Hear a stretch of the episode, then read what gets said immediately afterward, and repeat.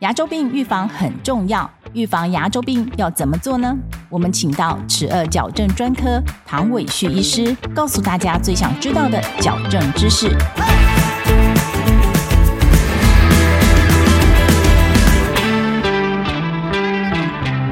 牙周病预防与牙齿矫正的关系是什么？牙周病的预防基本上就是要让口腔保健的这些清洁的方法要做到很完备。牙齿矫正，我们是要把牙齿移动到好的位置，也就是要整齐，然后咬合要对得好。那牙齿整齐的话，清洁就比较容易，清洁比较容易，那对这个牙齿的健康，当然就是会减少蛀牙的发生跟牙周病的发生。清洁容易里面最重要的，其实就譬如说我们牙线这件事情，在台湾的话，我觉得大家的重视率可能还是不是很重视。那譬如说牙齿乱了的话，你刷牙其实很多地方是在牙齿的牙缝当中，其实是刷牙是刷不到的。这时候你就必须要靠牙线来帮忙。所以这个整个口腔保健、牙周预防，这是一个。我们医师需要常常为病人做的所有口腔卫教的工作。那么牙周病的预防有包括每天病人自己要做到的非常仔细的清洁，还有就是要做定期的检查。有需要的话，因为每个病人他这个清洁跟牙结石形成的这些方式可能不太一样，有的人形成比较快，有些人形成比较慢，所以在定期检查最重要，也就是要包括洗牙这件事情，把也要牙结石清除掉，因为牙结石是造成牙周病的一个很重要的一个原因。所以，我想牙周预防的这个课题的话，其实在台湾目前的情况来讲，我觉得我们还需要做很大的努力。那要如何有效的预防牙周病呢？有效的牙周病预防，我们每天的口腔的清洁要由医师来指导病人做到很确实、做到正确的方法。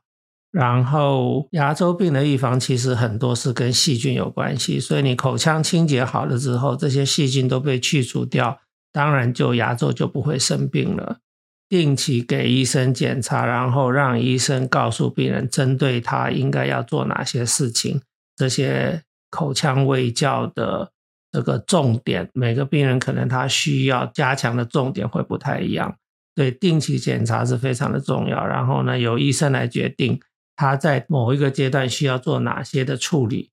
然后有些是可能是比较简单的，有些是比较更深入的处理。比如说已经有牙周病了，那你的你的治疗的话，就跟一般没有牙周病的病人，他的治疗的方式跟需求是不一样的，所以我想由医师做专业的判断是最好的。请问唐医师，民众要如何去做到预防牙周病这件事？我们又可以从哪里寻求帮助呢？一般来说的话，我觉得这个应该是从家庭牙医师这边开始做起，因为家庭牙医师是我们口腔治疗的第一线医生。那家庭牙医师他应该要做口腔卫教的工作。那口腔卫教就是要让病人了解跟口腔相关的这些疾病应该是怎么发生的，然后我们要怎么去预防它，然后我们要用哪些适当的工具，哪些适当的清洁的方法。所以我想，我们应该是希望在第一线的家庭牙医师要能够做好这个工作，等于是守好我们的第一道防线。这样听起来，民众是被动的，还是要由专业医师来协助？那我们可以从哪里获得牙科卫教的协助呢？其实现在因为健保的关系，所以台湾的这些一般的社会大众对于定期做口腔检查这件事情，慢慢已经有很好的观念，也有很好的习惯。那可是我觉得我们这个口腔的保健要从小做起，因为在美国的话，他们的口号是两岁就要看儿童牙科医师。七岁就要给矫正医生做检查，他很重视这些预防的观念。那我想，我们台湾在这个部分呢还做得不够。我相信台湾没有多少的病人他会知道说，两岁的时候乳牙已经都长齐了之后就要开始看儿童牙科。其实很多的预防的工作应该是从小要做起，然后呢，从小做了尤其像儿童牙科的话，它有很多的预防的工作可以做，譬如说预防的涂氟啦，这些预防蛀牙的丰田剂啦。最重要的话就是教育父母怎么帮助小孩子清洁口腔，然后呢训练小孩子以后慢慢怎么帮自己做好口腔保健的工作。所以，我们口腔卫教这件事情的话，在诊所里面做，这当然是最好。可是，真正最重要的，我觉得我们应该要深入到学校，深入到甚至有所谓的口腔卫教团队，要深入到偏乡去教这些偏乡的这些，甚至不是只有小孩子了，连大人都要教他们。这是一个牙医是要走出自己的诊所，走出自己的学校。然后去做全面社会上面的一些宣导。本节目由上城齿颚矫正中心热情分享中。请问唐医师，为什么戴隐适美会降低发生牙周病的几率呢？我想戴隐适美基本上就是在做齿颚矫正。那齿颚矫正很重要的目的之一的话，就是要让牙齿整齐。那牙齿整齐的话，是不是清洁就会比较容易？清洁比较容易的话，就比较不容易蛀牙，不容易发生牙周的发炎。所以呢，戴隐适美的话，它如果讲起来，我们用矫正十二矫正的这个大的角度去看它呢，它一定是会帮助减少牙周病跟这个蛀牙的发生。可是我们现在要来比的就是说，那传统的矫正跟隐适美，它们的差别是在哪里？哈，我让为什么隐适美会？